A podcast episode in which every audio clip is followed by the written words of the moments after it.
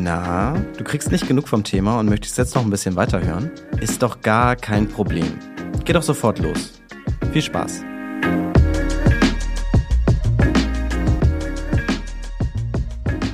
Herzlich willkommen, Anissa. Ich kann ja mal ein bisschen Kontext liefern. Und zwar warst du gerade bei meinen wunderbaren Kolleginnen Christine Jans und Barbara Box in ihrem Podcast She Speaks Finance. Es ist ein sehr, sehr cooles Gespräch geworden, finde ich. Aber alle, die es jetzt vielleicht noch nicht gehört haben, kannst du dich einmal kurz für diejenigen nochmal vorstellen, wer du bist und auch was du so in der Vergangenheit so coole Projekte gemacht hast? Sehr gerne. Danke erstmal, dass ich hier sein darf. Ähm, mein Name ist Anissa Brinkhoff. Ich bin 33 und wohne in Hamburg und bin eigentlich Journalistin und habe zweieinhalb Jahre lang den Finanzpodcast What the Finance gemacht, wo ich so ein bisschen meine eigene Finanzlearning Journey teilhaben lassen bei meinen Hörerinnen. Also ich bin gestartet als absolute Finanzanfängerin und habe mich über, ich glaube, fast 60 Folgen immer tiefer in das Thema eingearbeitet und das hat mir total viel Spaß gemacht und beschäftige mich sonst noch ganz viel drumherum mit den Themen Female Finance und bin da gerne Speakerin, schreibe da gerne Texte zu und bin auch total gerne Gast in Podcasts immer mal wieder. Ja, zum Beispiel in diesem. Und als Redakteurin hast du dich ja auch in dem Thema Finanzen schon sehr, sehr intensiv beschäftigt. Und ich möchte ein paar Fragen mit dir klären, aber wir haben auch in den letzten Wochen eine Straßenumfrage eingeholt. Und bevor ich dir jetzt ein paar Fragen stelle, werde ich dir zwischendurch einmal diese Umfrageergebnisse einspielen und dann werde ich dir eine Frage stellen und dann könntest du ja vielleicht im Laufe auch nochmal auf die Umfrage eingehen, weil ich dazu natürlich auch meine Theorien zusammengestellt habe, können wir mal prüfen, ob das wirklich so stimmt. Okay, ich bin gespannt. Das wäre jetzt die erste Umfrage. Und zwar haben wir uns einmal gefragt, warum die Leute eigentlich so eine große Skepsis haben. Denn das Deutsche Aktieninstitut hat ermittelt, dass im Jahr 2021 rund 12,1 Millionen Menschen in Deutschland in Aktienfonds und ETFs investieren, was ja eine relativ geringe Anzahl ist. Ähm, wenn man diese Zahl mit anderen Ländern vergleicht, dann sind die Deutschen vor allem besonders misstrauisch. Das ergeben auch viele Umfragen. Und das sind so die Ergebnisse, die wir in der Umfrage auf der Straße rausgefunden haben. Bin ich so ein Typ, der gerne spart. Also ich mache eben gerne Urlaub. Ich spare dann mal ein bisschen und mache dann wieder Urlaub. Aber ich bin auch skeptisch, ja. Weil ich habe dann irgendwie Angst, dass ich Aktien kaufe und die auf einmal gar nichts mehr wert sind. Und dann, weiß nicht, fahre ich lieber in Urlaub oder so. Und weiß dann, ich habe einen schönen Urlaub. Man hört ja von Kursverlusten. Wenn man jetzt mal wegen Aktien oder Aktienpakete kauft, dann äh, kann man da ja auch Einbußen haben. Ich muss sagen, die Erfahrungen zum Beispiel 2008 machen mich schon ein bisschen vorsichtig. Und deshalb, ich habe absolut keine Lust zu riskieren. Gewisse Vorbehalte? Ob das nötig unbedingt ist sozusagen? Wahrscheinlich einfach zu wenig Wissen darüber und weil ich das Gefühl habe, noch zu wenig Geld dafür zu haben, was eigentlich, weiß ich nicht, ob das Sinn macht. Ich glaube, man hat immer Angst, Geld zu verlieren, weil man sich das Geld ja erarbeitet. Dann ist man natürlich erstmal voreingenommen und will nicht irgendwas Unüberlegtes machen, um es dann wieder zu verlieren. Da fragst du vielleicht auch ein bisschen die falsche Berufsgruppe in Anführungsstrichen, weil Physiotherapeuten verdienen halt nicht viel. Und in der Hinsicht ist es dann, das, was man hat, das möchte man bei sich behalten, so ungefähr. Kurze Pause, dann geht's weiter. Wenn ich investiere, ist es mir wichtig, dass ich meine Entscheidung selbstbewusst und sicher treffen kann. Mit den Sparplänen schon ab einem Euro und der einfachen Benutzeroberfläche bietet Scalable Capital mir und den mittlerweile über 600.000 anderen NutzerInnen in ganz Europa genau diese Möglichkeit. Wer sich wie ich am liebsten selbst ins Getümmel stürzt, ist beim Scalable Broker an der richtigen Adresse. Dort könnt ihr mit der Trading Flatrate unbegrenzt handeln, bekommt Zinsen auf euer Guthaben, eine professionelle Analyse eures Portfolios und zwar alles ganz easy und bequem in der Scalable App oder per Web. Du bist noch unentschlossen und willst das Investieren lieber in professionelle Hände geben? Dann könnte die digitale Vermögensverwaltung Scalable Wealth was für dich sein. So, jetzt schau aber ganz schnell in die Show Notes. Dort gibt's nämlich noch mehr Infos und dann geht's auch schon weiter mit dem Podcast. Genau, also das ist erstmal das, was die Leute auf der Straße gesagt haben. Und meine erste Frage ist jetzt, woher glaubst du rührt diese Skepsis, diese deutsche Skepsis? Also finde ich total spannend, was die Leute gesagt haben, weil mir auch ein bisschen zeigt, wie komplex das Thema ist. Ne? Es gibt ja nicht nur einen Grund, aber man muss schon sagen, es liegt tatsächlich auch an unserem Rentensystem. Also wir haben eine umlagefinanzierte staatliche Grundsicherung, also unsere staatliche Rente.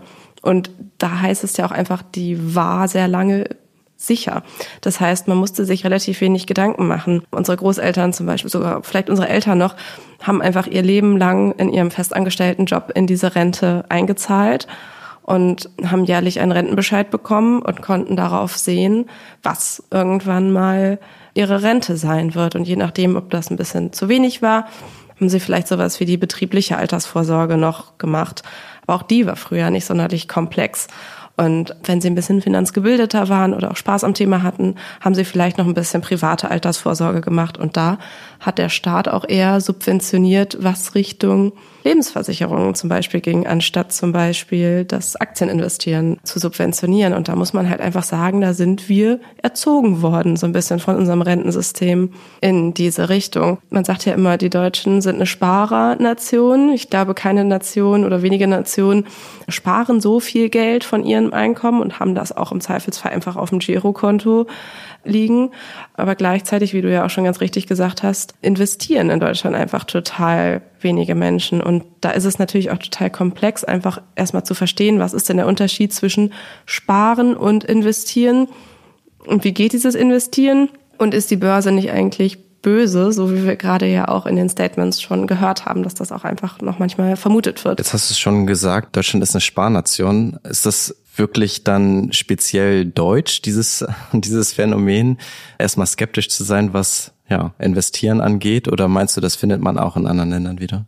Also fast jedes Land hat ja ein eigenes Rentensystem und ich glaube, das ist schon sehr deutschlandspezifisch, was wir hier sehen, also wie, wie die Zahlen oder wie das Gefühl in Deutschland ist.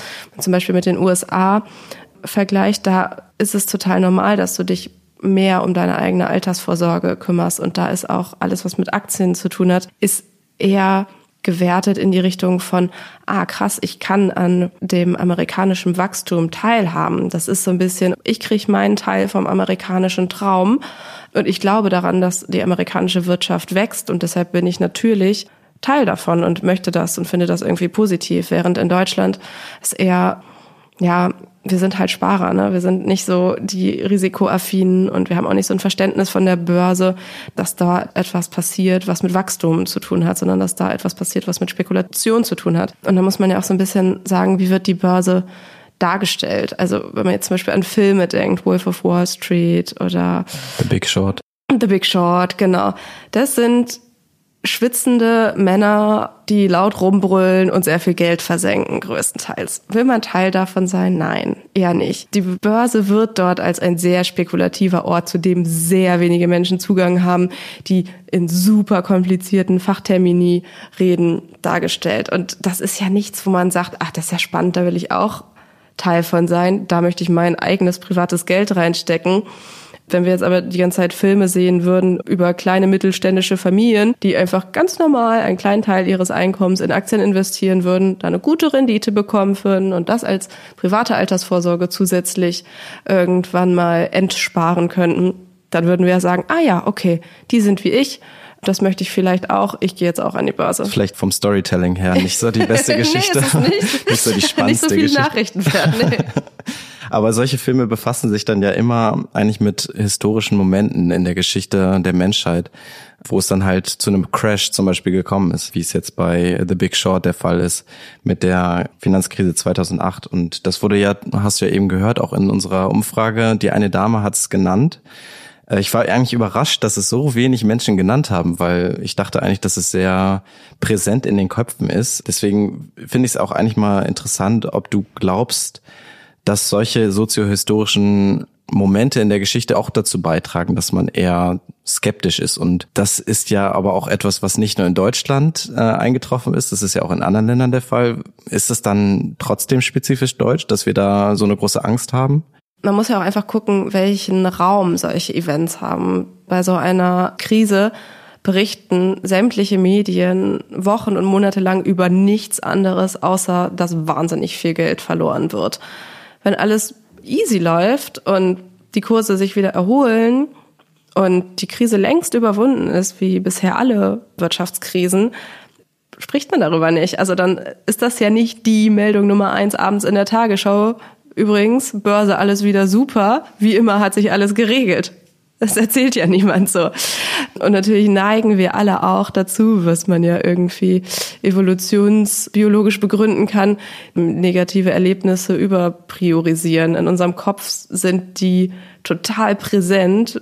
Ursprünglich hat uns sowas mal halt vom Sterben oder vom Gefressenwerden gerettet und heute ist es immer noch so, okay, es gab diesen krassen Moment, der war bedrohlich für mich, der ist abgespeichert irgendwie. Und da muss man ja auch sagen, diese Person aus dem Statement, hat die sich die Börsenkurse angeguckt?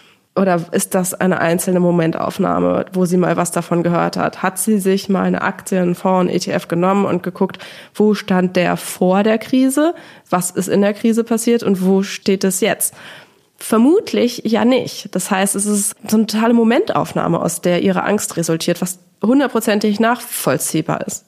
Ja, wenn man sich damit nicht beschäftigt und aber dann das, was man dann hört, ist dann eher negativ ist, ist es natürlich klar, dass man das abspeichert, denke ich mal auch.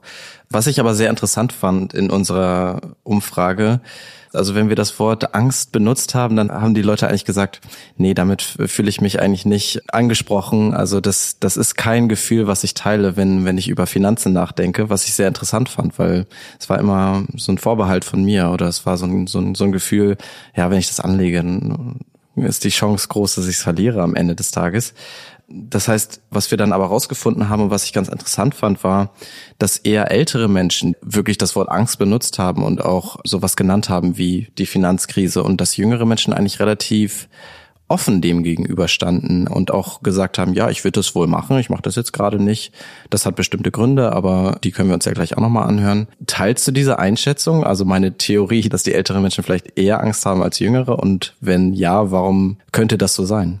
Ist ja auch irgendwie logisch. Also wenn du kurz vor deiner Rente stehst, dann machst du dir ja wirklich mehr Gedanken um dein Geld. Und dann eine nahende Wirtschaftskrise oder die Erinnerung an eine Wirtschaftskrise lassen dich ganz anders handeln, als wenn du vielleicht 25 bist, die Rente eh ein völlig utopisches, wahnsinnig fernes Thema für dich ist, dann denkst du so, ja Gott, kann ja noch alles dreimal passieren in meinem Leben. Klar investiere ich an der Börse, ist ja irgendwie was Cooles, was Spannendes.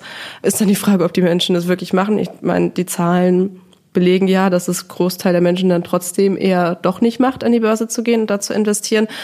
Aber es ist ja auch genau richtig. Alte Menschen müssen wesentlich besser abwägen mit ihren Finanzentscheidungen. Die können halt nicht sagen, okay, Fehler gemacht, egal, der Markt wird das innerhalb der nächsten 15 Jahre schon ausbügeln, sondern die müssen sich sehr risikoavers, sehr gut überlegt entscheiden, was sie mit ihrem Geld für ihre sehr nahe Rente machen müssen. Vielleicht könnten wir da noch mal ein bisschen tiefer drauf eingehen, warum mehr junge Menschen sich jetzt damit befassen. Das belegen ja auch einige Umfrageergebnisse. Ich habe die Leute natürlich auf der Straße das auch gefragt und das kann ich dir auch gerne mal vorspielen und dann kannst du vielleicht auch noch mal darauf reagieren, ob das deiner Einschätzung entspricht oder ob vielleicht auch neue Aspekte für dich dazugekommen sind. Das liegt bestimmt daran, dass man äh, in Zukunft mit der Rente wohl nicht mehr haushalten kann und dass man in jungen Jahren schon vorsorgen muss, auf jeden Fall.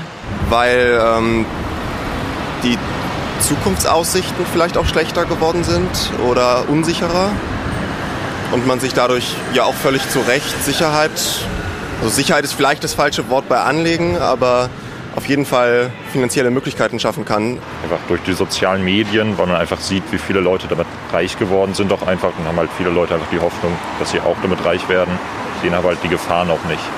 Durch soziale äh, Medien, sicherlich durch Instagram, da gibt es ja ganz viel auf TikTok, glaube ich auch. Also meine Kinder machen das auch. Die Transparenz ist ja viel größer als zu meinem Alter, als das für mich relevant gewesen wäre. Ich glaube, die Informationen sind einfach besser. Auch, glaube ich, einfach, weil es präsenter ist auf Instagram und vielleicht auch, weil es ein bisschen zugänglicher ist. Also gerade auch durch Zeitschriften oder auch dadurch, dass vielleicht auch mehr Frauen drüber sprechen, dass man sich nicht jetzt nur von einem Mann sagen lassen muss, wie man investieren kann, sondern dass man sich so ein bisschen besser aufgehoben fühlt, dass es auch mehrere junge Leute jetzt machen und von denen dann die Infos bekommt. Wenn man sich die politische Großwetterlage anguckt, ist das schon so, dass, dass einfach die, die äh, jungen Menschen sagen, was, was mache ich damit? Wo, wo packe ich mein Geld hin? Ne? Steigende Inflation ist, denke ich, ein Punkt dabei. Ich glaube, wir merken alle, dass das so, wie es jetzt gerade läuft, nicht mehr so lange weitergehen kann. Und das merkt, glaube ich, gerade unsere Generation voll. Das sind ja alles Stichworte, denen du dich ja auch widmen wolltest letztlich. Kannst du da vielleicht nochmal deinen Weg oder deinen dein Wunsch äußern, warum dir diese Themen äh, so am Herzen liegen? Ja, ist ja total spannend, was die Menschen einfach sagen. Klar ist Finanzwissen auf jeden Fall verfügbarer momentan. Das ist ja total wichtige Entwicklung, dass auf allen Kanälen darüber gesprochen wird. Und genauso war es ja bei mir auch. Ich bin 30 geworden und mein Umfeld hat auf einmal angefangen, über Finanzen zu besprechen. Alle haben erzählt, in welche Aktien, ETFs sie investiert haben. Und ich habe auf einmal das Gefühl bekommen, Mist, ich glaube, ich muss mich damit auch mal beschäftigen. Und zeitgleich war es so, auf Instagram hat gefühlt jeder Account darüber geredet, dass sie jetzt doch sich mal mit ihrer Altersvorsorge auseinandergesetzt haben. Das heißt, da hat die so ein bisschen Instagram und meine eigene Bubble aufgeholt, was an der Uni und in der Schule verloren gegangen ist, nämlich dass mir da mal jemand erklärt, dass ich mich übrigens selber um meine Altersvorsorge kümmern muss, weil meine Einzahlungen in die deutsche Rentenversicherung wahrscheinlich nicht ausreichen werden, dass ich davon im Alter noch leben kann. Und klar, es ist sehr mit Vorsicht zu genießen, was man auf Instagram von welchen Menschen lernt. Und gerade dieses schnell reich werden, was der eine Mann auch meinte, ist natürlich totaler Quatsch und total gefährlich. Aber es reicht ja auch einfach schon, manchmal, dass man sensibilisiert wird für das Thema, weil es halt überall ist. Und dann kann man sich ja selber immer noch seine eigenen Quellen raussuchen, aus denen man lernen möchte. Und sei das dann halt die ein, zwei, drei InstagrammerInnen, die wirklich Ahnung von dem haben, die fundiertes Wissen verbreiten. Man sucht sich Podcasts raus, die zu einem passen, die ein wohliges Gefühl geben bei dem Thema. Oder man liest Bücher, je nachdem, man guckt YouTube. Was weiß ich, jeder Mensch lernt ja anders. Und da ist es schon eine wahnsinnig wichtige Entwicklung, dass man inzwischen einfach diese Vielfalt hat und es nicht nur noch einfach diese drei Finanzbücher gibt, die man sich aus der Bibliothek ausleihen kann und alle diese lesen müssen und wenn das ihnen nicht passt, sie dann halt allein auf weiter Flur mit dem Thema Altersvorsorge sind. Ja, die Vielfalt der Möglichkeiten ist natürlich besonders wichtig, gerade für junge Menschen. Aber warum, wenn ich jetzt zum Beispiel mal mich als Beispiel nehme, ich bin noch relativ jung, ich fange jetzt gerade an, in die gesetzliche Rentenkasse einzuzahlen, warum reicht es denn nicht? Warum braucht es denn mehr? Warum muss ich mir denn jetzt schon Gedanken machen, was in, sagen wir mal, 40 Jahren? Ja, total ätzend. Finde ich auch. Es ist ja kein Thema, das einem irgendwie ein gutes Gefühl gibt, sondern dieses so, oh Gott, das wird nicht mehr reichen. Ne? Und man hat es ja auch anders vorgelebt bekommen bei den eigenen Großeltern war es total normal, dass die einfach ihre Rente vom Staat bekommen haben, dass sie ihr Geld auf dem Girokonto liegen lassen konnten und da gab es halt Zinsen. Das heißt, deren Finanzentscheidungen waren wesentlich weniger komplex als das, vor dem du jetzt stehst. Und warum reicht das nicht mehr aus, dass du einfach in die Rente investierst? Weil wir ein ähm, Umlageverfahren haben in Deutschland. Das heißt im Endeffekt, die Jungen zahlen für die Alten. Also alle die, die arbeiten und Steuern zahlen und in die Rente einzahlen, finanzieren auf direktem Wege gemeinsam mit staatlicher Unterstützung das, was die Alten als Rente beziehen. Das ist ja auch ein total super System. Wenn es bloß den demografischen Wandel nicht geben würde. Ich meine, das wissen wir alle. Unsere Gesellschaft wird immer älter. Die Menschen leben immer länger und der Altersdurchschnitt verschiebt sich. Es kommen nicht genug junge Menschen nach, die dieses System auf dem Laufen halten können. Die aktuelle Lage der gesetzlichen Rentenversicherung so wie sie momentan aufgestellt ist, reicht bis 2030. Das ist bald. Das ist sehr, sehr bald. Und ab dann muss sich was ändern sei es der Staat subventioniert mehr. Es wäre die Frage, woher kommt dann dieses Geld? Welche Steuern werden dafür erhoben oder was auch immer? Oder das Rentenniveau sinkt, das heißt, du bekommst weniger Geld als Rentner. Dann musst du dich trotzdem auch jetzt schon selber drum kümmern, weil das muss, diesen Verlust musst du ja irgendwie auffangen. Oder die Menschen, die arbeiten und einzahlen, müssen höhere Summen einzahlen. Und auch das ist ja eher schwierig.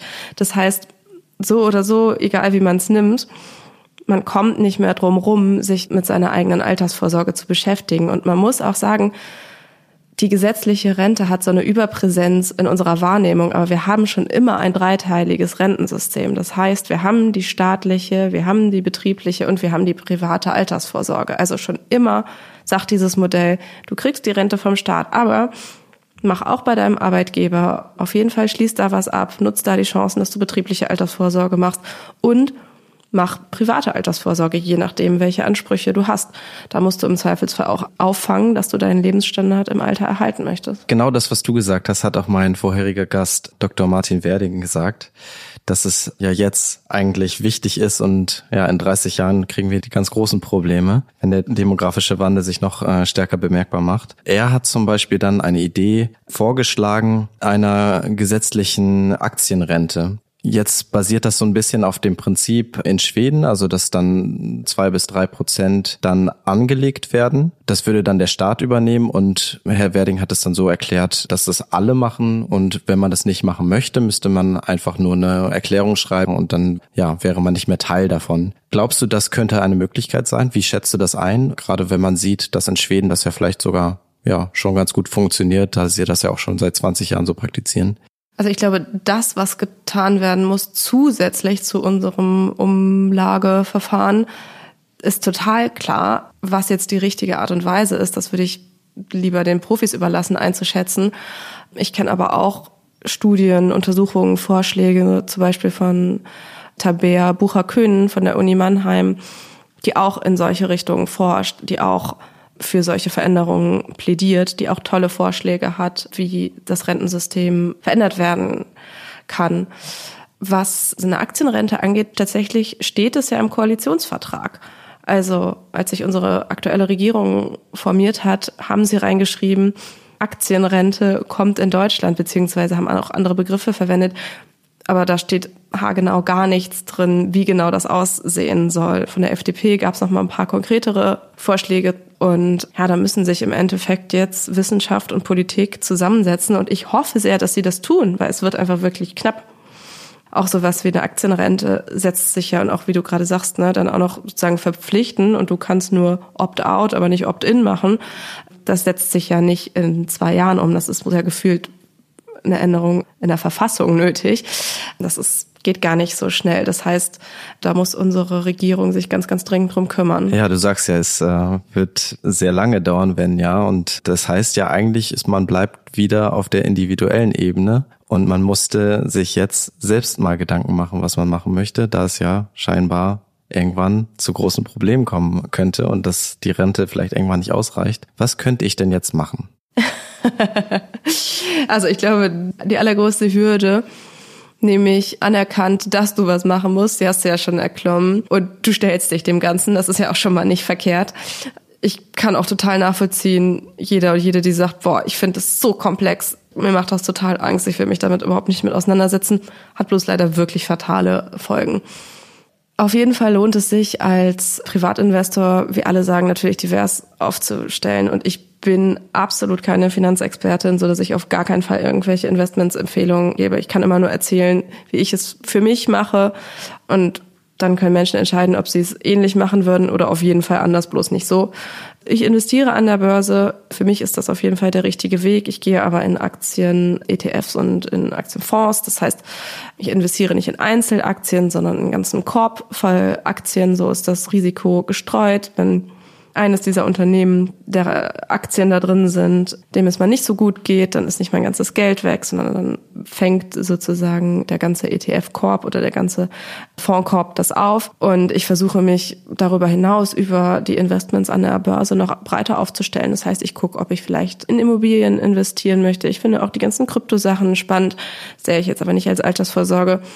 Aber es ist einfach ein never-ending-Projekt sozusagen. Ich kann auch nicht sagen, alles klar, ich habe jetzt meine paar ETFs und Fonds, ich bin jetzt fertig mit dieser Altersvorsorge, sondern meine Lebenserwartungen ähm, oder die Erwartungen an meinen Lebensstandard steigen gefühlt mit jedem Jahr. Das heißt, ich muss mich auch da weiterhin drum kümmern, wie ich denn meinen Lebensstandard halten kann. Und es ist ja auch total schwierig zu sagen, so möchte ich leben in meinem Alter. Es sind ja riesige Fragen. Und dem kann man sich einfach nur Schritt für Schritt nähern. Das musst du ja jetzt nicht in deiner jetzigen Situation klären, aber du kannst einfach anfangen. Das ist das Wichtigste. Das heißt dann ein Depot zu eröffnen, einfach mal. das hieße, ein Depot zu eröffnen, genau. Vorher solltest du dir überlegen, wie viel du denn investieren kannst. Ne? Also der aller, allerwichtigste Schritt ist schon erstmal sich mit seinen eigenen Finanzen zu beschäftigen, also wirklich aufzustellen, so viel Geld kommt rein jeden Monat oder jedes Jahr beides, so viel Geld geht raus, habe ich eigentlich Kosten, die totaler Quatsch sind, wo kann ich mal meine Ausgaben reduzieren, kann ich vielleicht mein Einkommen erhöhen, kann ich vielleicht noch ein zweites Einkommen bekommen und so weiter. Mm, und dann rauszufinden, okay, diese 100 Euro, 200 Euro im Monat, die sind auf jeden Fall immer übrig. Von denen lege ich mir vielleicht auch eher erstmal einen Notgroschen an. Das heißt, ich lege mal zur Seite Geld für die Fälle, wenn mal wirklich richtig alles Kacke ist. Und ich meine, wir haben jetzt alle die Corona-Krise hinter uns. Wir alle wissen, dass Jobs gekündigt werden können. Wir befinden uns in einem Krieg. Das sind alles Situationen, die wir uns vor drei, vier Jahren nie hätte ausmalen können. Das heißt, es ist nicht verkehrt, einen finanziellen Puffer von zwei, drei Monatsgehältern einfach irgendwo liegen zu haben, egal was passiert, da kommt man dran. Das ist fürs eigene Gewissen nicht verkehrt. Und wenn der aufgebaut ist, dann kannst du dir dein Depot eröffnen und dann kannst du sagen, ich investiere. Jetzt haben in unserer Umfrage die meisten oder der meist genannte Grund war eigentlich fehlende finanzielle Mittel. Und da wurde vor allem von jungen Menschen natürlich gesagt, ich habe gerade einfach nicht das Geld, das zu investieren. Meinst du, das müssen dann wirklich die 200 Euro sein oder ist es eigentlich egal? Kann man auch, ja, weiß nicht, 20 Euro? Ja, klar, auf jeden Fall. Ich mein Gott, wenn ich an meine ersten Berufsjahre denke, da war ich auch froh, dass ich mir erstmal überhaupt was leisten konnte, habe ich überhaupt nichts zurückgelegt. Auch die Phase ist ja total in Ordnung. Ne? Also Natürlich würde dir jeder Experte raten, am besten fängst du während des Studiums schon an, Geld zurückzulegen. Ist das realistisch? Nein. Aber das ist ja auch das Schöne an sowas wie Sparplänen ETFs oder Fonds. Du kannst ab 25 Euro, manchmal sogar ab 20 Euro pro Monat investieren. Und das kann man schaffen. Mit manchen Einstiegsgehältern geht auch das nicht. Und wenn du erstmal deinen BAföG-Kredit zurückzahlen musst, wie ich das auch machen musste, dann geht auch das nicht. Trotzdem arbeitest du dann ja in die richtige Richtung, ne? Oder du überlegst dir, dass du deine Geburtstagsgeschenke, Weihnachtsgeschenke von deinen Eltern einfach sagst, ey, schenk mir jeweils, was weiß ich, 100 Euro und ich splitte das auf und investiere das dann in einen Sparplan und so weiter. Da sollte man auf jeden Fall den Druck rausnehmen, dass man nur mit viel Geld investieren kann. Auch mit ganz, ganz wenig Geld kann man anfangen und sich dann einfach steigern. Ja, also ich wäre schon bereit, jetzt eigentlich äh, ein Depot direkt zu starten. Also du hast mich schon überredet. Zum Ende des Gesprächs würde mich noch interessieren, wie hast du denn angefangen? Was war denn so dein erstes Investment und war das gut für dich oder war das eher eine negative Erfahrung? Also ich habe es zum einen überhaupt nicht selber gemacht, weil ich gemerkt habe, boah, ich fühle mich so unsicher in diesem Thema. Wenn ich jetzt darauf warte, bis ich mein eigenes Depot anlege, dann passiert in den nächsten zwei Jahren gar nichts. Das heißt, ich bin zu einer Honorarberaterin, also zu einer unabhängigen Beraterin gegangen und habe mich mit ihr mit dem Thema auseinandergesetzt und gemeinsam mit ihr dann für vier ETFs und Fonds entschieden, in die ich einmalige Investitionen getätigt habe, weil ich Geld geerbt hatte von meinem Opa und dann monatlichen Sparplan aufgesetzt hat. Und das war todesaufregend und ich fand es wahnsinnig stressig, jetzt diese Entscheidung zu treffen. Und seit dem Moment geht halt monatlich Geld von meinem Konto direkt am Monatsanfang. Das heißt, es ist überhaupt nicht wirklich da. Ich sehe nie, dass es fehlt. Es wird direkt weginvestiert. Und die ersten Monate habe ich da auch überhaupt nicht reingeguckt, weil ich das so irritierend und so krass fand, dass ich mir lieber nicht angeguckt habe, ob diese Fonds jetzt gut performen oder nicht. Und im Endeffekt waren es gute Entscheidungen. Ich meine, momentan in der Situation jetzt mit dem Ukraine-Krieg, der Aktienmarkt ist fast komplett eingebrochen. Ist kein guter Zeitpunkt, um zu entscheiden, ob es gute oder schlechte Investments waren. Aber grundsätzlich fühle ich mich damit total wohl und habe da zumindest keine Fehlentscheidung getroffen, glaube ich. Magst du noch sagen, was es war, in das du investiert hast, oder? Ja, mag ich sehr gerne sagen. Also die ersten Investments äh, mhm. finde ich jetzt mal interessant. Ja, Und genau. du bist noch investiert? Ich bin in die noch investiert. Okay. Das sind immer noch die gleichen Fonds und ETFs, in die ich einzahle. Also ich habe einen klassischen MSCI World, den ja fast alle dabei haben, was auch nicht verkehrt ist, weil es einfach wahnsinnig viele Aktien da drin sind und es so breit gestreut ist. Klar, mit einem kleinen Überhang in den USA, aber das ist ja okay. Dann habe ich noch Fonds von Ter und von Flossbach von Storch auch mit einem kleinen Nachhaltigkeitsschwerpunkt und den Öko World Rock'n'Roll und den Öko World Vision Klasse C die, je nachdem, wie man sich die Situation anguckt und wenn man jetzt gerade reinschaut, mehr oder weniger gut performen. Aber auch das ist ja langfristig angelegtes Geld. Also das sind Investitionen für meine Altersvorsorge. Das heißt, da fange ich an zu entsparen in 30 Jahren. Das heißt, jetzt diese drei, vier Jahre, die ich da einzahle, wage ich noch nicht zu entscheiden, was jetzt passiert. Ich verhalte mich, wie man sich an der Börse verhalten sollte, wenn man so relativ diversifiziert aufgestellt ist. Ich warte mal ab. Ich habe von Anfang an gesagt, das sind mindestens 10, 15 Jahre. Und da gehe ich jetzt einfach mal aus, dass die Börse und sich unsere Wirtschaftswelt generell erholen wird, wie es bei jeder anderen Krise ja bisher auch passiert ist. Es gibt natürlich mehrere Wege, ne, wo man starten kann. Das ist der MSCI World, das ist wahrscheinlich bei vielen. Da werde ich wahrscheinlich dann auch nochmal meine Entscheidung treffen müssen, was es dann am Ende wird. Aber ich fand es auf jeden Fall super, dass du mal deinen Weg erklärt hast und auch mal, ja, nochmal ein paar Hintergründe genannt hast, warum es so ist, dass gerade in Deutschland so wenig Leute investieren und keine Ahnung, vielleicht ändert sich das ja nochmal und dann können wir das da das Rentenproblem vielleicht ein bisschen ein, eindämmen, wenn das dann möglich ist. Ich danke dir auf jeden Fall, dass du heute da warst. Hat mich wirklich sehr, sehr, sehr gefreut. Und für all die ZuhörerInnen, die jetzt noch mal ein bisschen mehr von dir hören, es gibt ja den Podcast What the Finance hast du ja jetzt abgegeben, aber kann man denn noch auf anderen Kanälen ein bisschen was von dir hören? ja, total gerne. Also man kann mir auf jeden Fall auf LinkedIn oder Instagram folgen, wo ich viel poste zu den Themen Altersvorsorge, Rente, Female Finance, ähm, ein bisschen Feminismus immer bei den Themen mit dabei. Da freue ich mich auf jeden Fall. Und sonst gibt's auch Kontaktdaten auf jeden Fall per Mail und so alle Fragen immer gerne her. Ich freue mich. Ja, und auf jeden Fall möchte ich nochmal plädieren, die Folge mit Anissa bei She Speaks Finance nochmal zu hören. Ist wirklich ein sehr, sehr schönes Gespräch geworden. Ja, das fand ich auch. Ich danke dir. danke dir.